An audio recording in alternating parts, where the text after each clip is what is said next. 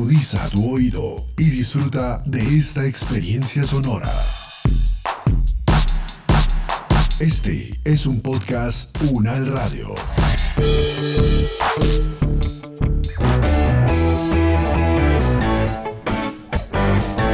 Salud Unal, contigo. Escuchar, aprender y compartir información de calidad sobre bienestar.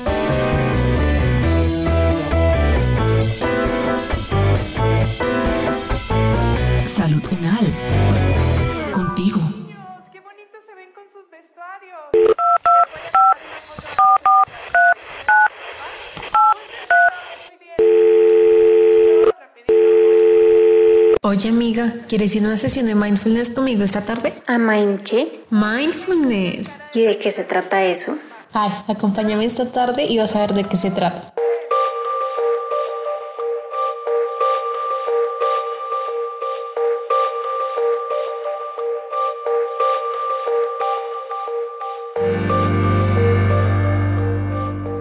Buenas tardes, doctora Carolina. Hoy traje una amiga mía para que conozca más acerca del mindfulness y me gustaría que antes de iniciar la sesión usted misma le explicara a ella de qué se trata. En las últimas décadas se ha hablado mucho de lo que es el mindfulness. Se busca que las personas lo empiecen a practicar y se ha hablado mucho de los beneficios que trae. Este se ha relacionado con la meditación, se ha relacionado con el yoga y si bien su origen puede ubicarse cercano a estas prácticas, no solo se limita a esto. El mindfulness se ha entendido como una técnica o como una habilidad y en cierta medida lo es. Es como esta habilidad de prestar atención con conciencia, de ser conscientes a qué estamos prestando atención en el momento presente, pero no se limita solo a esto. También se ha entendido el mindfulness como una práctica o como un estilo de vida. Creo que esta es una definición mucho más integral de lo que implica este término, precisamente porque no es solo prestar atención, sino tomar la decisión consciente de hacerlo constantemente, de prestar atención constantemente al presente. Por eso su traducción al español se ha determinado como conciencia plena o atención plena, es estar plenamente conscientes de lo que está sucediendo en el momento presente.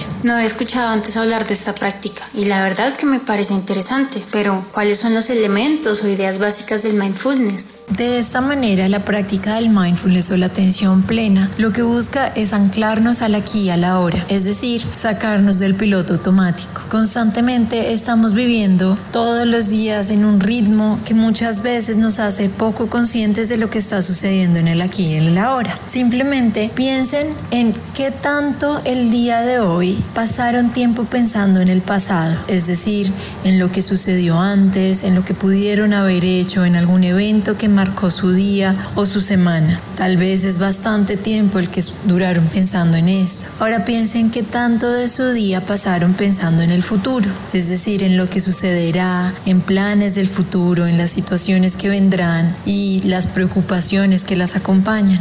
Ahora piensen que tanto de su día realmente vivieron a conciencia, desde que se levantaron, se levantaron solos, con la alarma, cuando se pararon de la cama, cómo fue esa decisión, qué sentían en ese momento, o fue más bien un momento agitado que casi no recuerdan. Son capaces de relatar minuto a minuto qué fue lo que hicieron, cuáles fueron las conversaciones que tuvieron, de qué hablaron, qué comieron, a qué sabía la comida que consumieron, si se desplazaron de un lugar a otro, cómo fue ese desplazamiento, con cuántas personas se encontraron, cómo se sintieron en esos momentos. Si se dan cuenta, en muchas ocasiones vivimos en piloto automático. Es decir, hacemos las cosas el día a día sin ser muy conscientes de lo que estamos haciendo, sin ser muy conscientes de lo que está sucediendo en nuestro entorno, de lo que nos está sucediendo a nosotros mismos, de lo que estamos sintiendo y de lo que estamos pensando. Y es precisamente eso lo que buscamos con el mindfulness, es salir de ese piloto automático para tomar decisiones más conscientes en nuestro día a día y saber por qué hacemos lo que hacemos y no simplemente vivir guiados por ese piloto automático que toma las decisiones por nosotros. Es por esto que el mindfulness parte de tres principios fundamentales. El primero, como ya se los he dicho, es el anclar con el momento presente, es traernos el aquí y a la hora. Pero no traernos al aquí a la hora de cualquier manera, pues en el aquí a la hora hay demasiadas cosas a las cuales prestarle atención y esta es una habilidad precisamente que busca entrenar el prestar atención. Entonces esta atención debe tener un foco claro, es decir, a qué voy a prestar atención dentro de mi presente. Voy a prestar atención a lo que siento, voy a prestar atención a la actividad que estoy realizando, voy a prestar atención a lo que estoy pensando en este momento y al decidir a qué presto atención, pues voy a tener información más clara que me permita tomar decisiones referente a este presente. También hay un tercer componente que es, ya habiendo prestado atención al momento presente con un foco de atención claro, vamos a buscar no juzgar la experiencia. Es decir, constantemente estamos emitiendo juicios sobre nuestra experiencia y esto es natural, es funcional en muchas ocasiones, debemos tener una percepción de lo que nos sucede. Sin embargo, cuando nos es como estancamos mucho en estos juicios y estamos juzgando constantemente, emitiendo etiquetas, eh, valoraciones de lo que está sucediendo en el día a día, nos perdemos de información muy valiosa que necesitamos tener para tomar buenas decisiones. Es decir, cuando tenemos un sentimiento, muchas veces al juzgarlo lo evitamos y no nos permitemos entender por qué esa emoción está ahí. juzgamos los pensamientos o juzgamos lo que el otro dice o juzgamos lo que nosotros estamos sintiendo. En ese sentido, pues nos perdemos de la experiencia porque cuando admitimos estos juicios tendemos a alejarnos, tendemos a evitar y al evitar pues estamos escapando de nuestro propio presente. Oiga, doctora Carolina, y a todas estas cuénteme, ¿de dónde surgió esta práctica? A mí me parece muy interesante saber más al respecto. Cuando hablamos del origen del mindfulness, se encuentra en la tradición budista y la meditación. De allí la percepción que tienen muchas personas de que el mindfulness es meditar o hacer yoga. Sin embargo, esto no es completamente preciso, si bien viene de esta tradición, cuando se empezó a incorporar el mindfulness en Occidente fue gracias al médico John Kabat-Zinn, quien practicaba estas meditaciones y notó un efecto importante en la reducción del estrés, razón por la cual él volvió a los Estados Unidos y empezó a estudiar qué era de estas meditaciones lo que realmente hacía esa reducción del estrés y encontró que lo que hace al mindfulness efectivo es precisamente este conectar con el presente, pues la respuesta de estrés se genera ante preocupaciones anticipadas de lo que va a suceder. De manera que cuando se trae al momento presente y cuando ubico en el presente que está bajo mi control y que no, y que debo sentir en este momento sin evitarlo, se da un mejor manejo de la emoción y por ende la reducción de esta misma o la comprensión incluso de por qué me estoy sintiendo de esta manera. Entonces, si bien para practicar el mindfulness en muchas ocasiones se utiliza la meditación y se utilizan algunas prácticas de este tipo, no es la única forma de hacerlo. Ser mindful no implica que yo tenga tenga que destinar 30 minutos de mi día a estar en silencio y no pensar en nada. Se trata más bien de estar presente en cada momento, desde que me levanto, cuando como, cuando me baño, qué tan conectado estoy con ese momento. Es decir, cuando realizo una actividad, cuando estoy escuchando a otra persona, soy realmente consciente de lo que me está diciendo, soy realmente consciente de lo que estoy haciendo en ese momento y es allí, en esos momentos donde estoy practicando esta conciencia plena. Bueno, doctora Carolina, pero ¿esto lo puede hacer todo el mundo o a quién se le recomienda esta práctica? Teniendo en cuenta lo anterior, cuando hablamos de la práctica del mindfulness y de a quién le funcionaría y en qué momento se debe utilizar, nos damos cuenta de que a cualquier persona en cualquier momento le puede ser funcional practicar el mindfulness. Esto debido a que, como lo dije al inicio, puede ser un estilo de vida que busque este disfrute de cada momento, este contactar de forma consciente con nuestras decisiones, con nuestras experiencias externas e internas que nos permite una calidad de vida mucho mejor. De acuerdo a lo que usted nos cuenta y que me parece súper interesante, estaba pensando qué efectos tiene el mindfulness en la salud física, emocional y mental. Cuando nos vamos a el campo de la salud mental y de la salud física, también se han demostrado muchísimos beneficios en ambos debido a que el mindfulness es una práctica que facilita esta conciencia para adaptar hábitos, para generar conductas más funcionales para la vida. Cuando hablamos entonces de la salud mental, se han realizado diferentes estudios que, como dije anteriormente, muestran el efecto a nivel de la disminución del estrés precisamente porque nos permite conectar con la emoción, entenderla, no evitarla, sino apropiarla y adaptarnos a ella, pues todas las emociones cumplen con una función y el saber escucharla nos permite manejarla de una mejor manera. En ese sentido, pues el mindfulness ha mostrado ser efectivo en diferentes ámbitos e incluso hay estudios que se han avanzado sobre cómo el mindfulness y esta práctica constante puede generar cambios estructurales en el cerebro y en el sistema nervioso, precisamente porque lo que busca es entrenarnos en una forma de sentir y entender la realidad de una forma mucho más amplia, llena de aceptación, que nos permita sentir y vivir cada experiencia en el presente, tomando decisiones conscientes y siendo mucho más abiertos a lo que implica esta condición humana. Comprendo bien lo que nos comenta, pero si quisiera saber un poco más acerca de los usos terapéuticos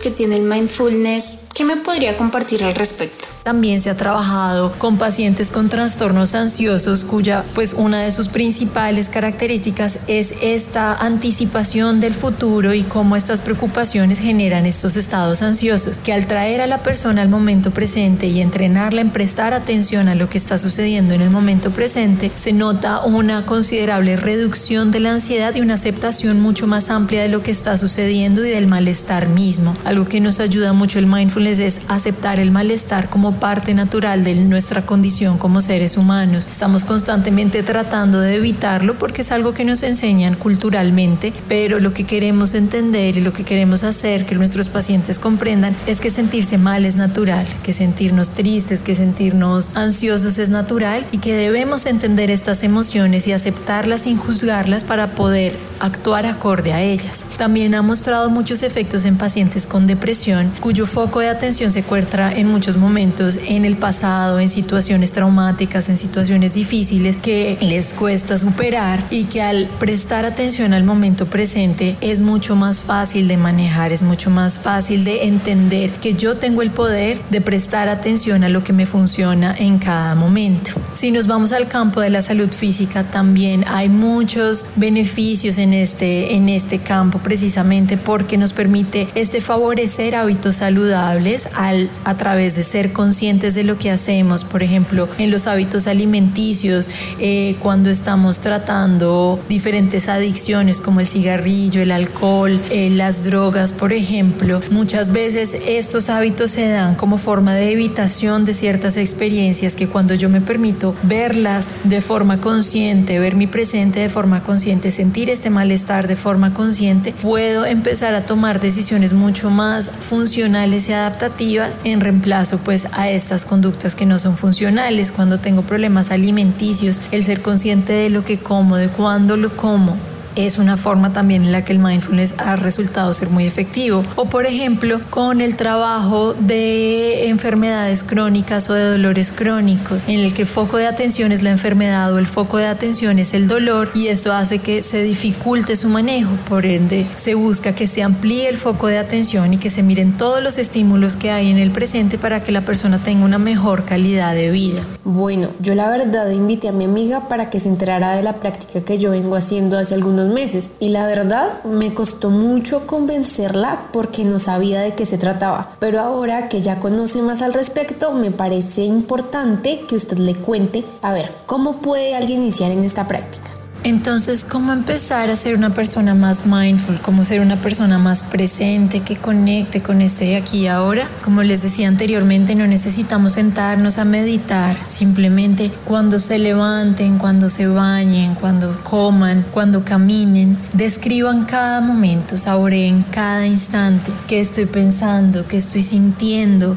¿Qué estoy tocando? ¿Qué estoy oliendo? Un gran recurso que tenemos para conectar con nuestro presente son nuestros sentidos. Entonces cuando querramos hacerlo, cuando sentamos que estamos desconectados en este piloto automático, empecemos a describir el mundo a través de nuestros sentidos y luego tras describir el mundo externo empecemos a describir el mundo interno. ¿Qué siento? ¿Qué estoy pensando? Y de esta manera voy a empezar a conectar con el momento presente. Algo muy importante en este momento cuando hagamos esta práctica es recordar el no juzgar, es decir, no juzgar la experiencia, es decir, no juzgar lo que está sucediendo, pero tampoco juzgar mi propio quehacer, es decir, cuando me siente a decir voy a comerme este plato de comida de forma consciente y me distraiga, no juzgarme tampoco, recordarme que estoy haciendo un ejercicio de conciencia y traerme de vuelta con compasión, traerme de vuelta con cariño, pues es una práctica que requiere de tiempo, como cuando aprendimos a montar bicicleta, esto muchas veces toma uno y dos ensayos y a veces lo logré tres veces, pero en la cuarta me distraigo. Es natural, distraernos es natural al ser humano. Lo más importante es saber reconocer, hey, me he distraído, quiero volver mi foco de atención a lo que quiero prestar atención de mi presente.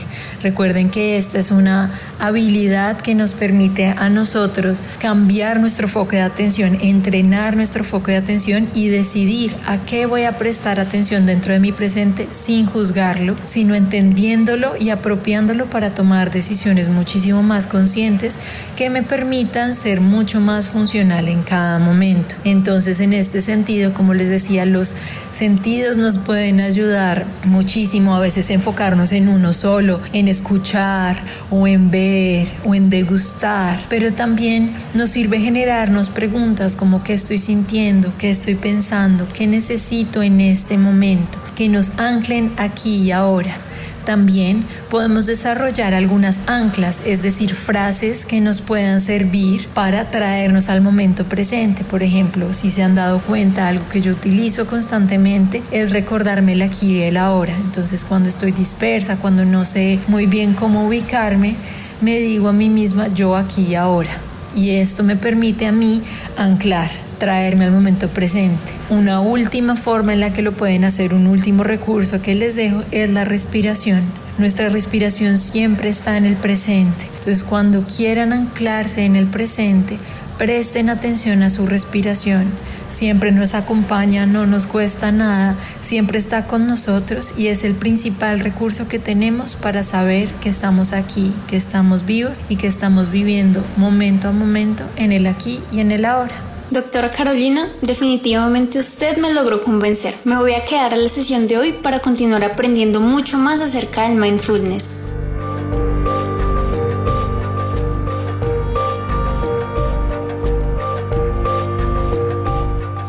Es el momento de que cada uno desde sus hogares aporten el cuidado de su salud y de su comunidad. Es tiempo de sumar.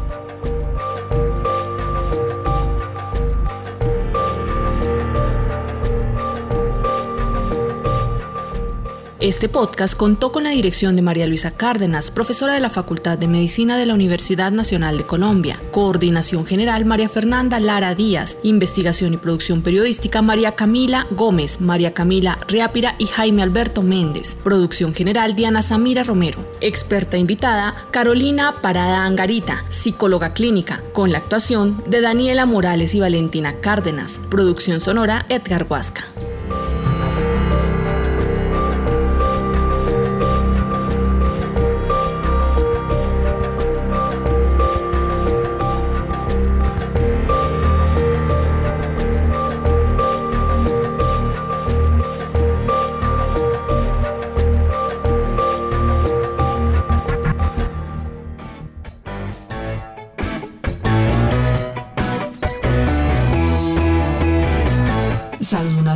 Es una producción de la Facultad de Medicina de la Universidad Nacional de Colombia en alianza con UN Radio.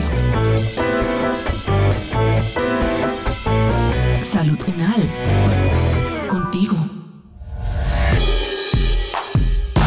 Las opiniones aquí expresadas son de entera responsabilidad de sus autores y solo comprometen a los realizadores de este podcast. No representan necesariamente el pensamiento de la UN Radio ni la posición oficial de la universidad. Este y otros podcasts en nuestro sitio web podcastunradio.unal.edu.co. Universidad Nacional de Colombia, proyecto cultural, científico y colectivo de nación.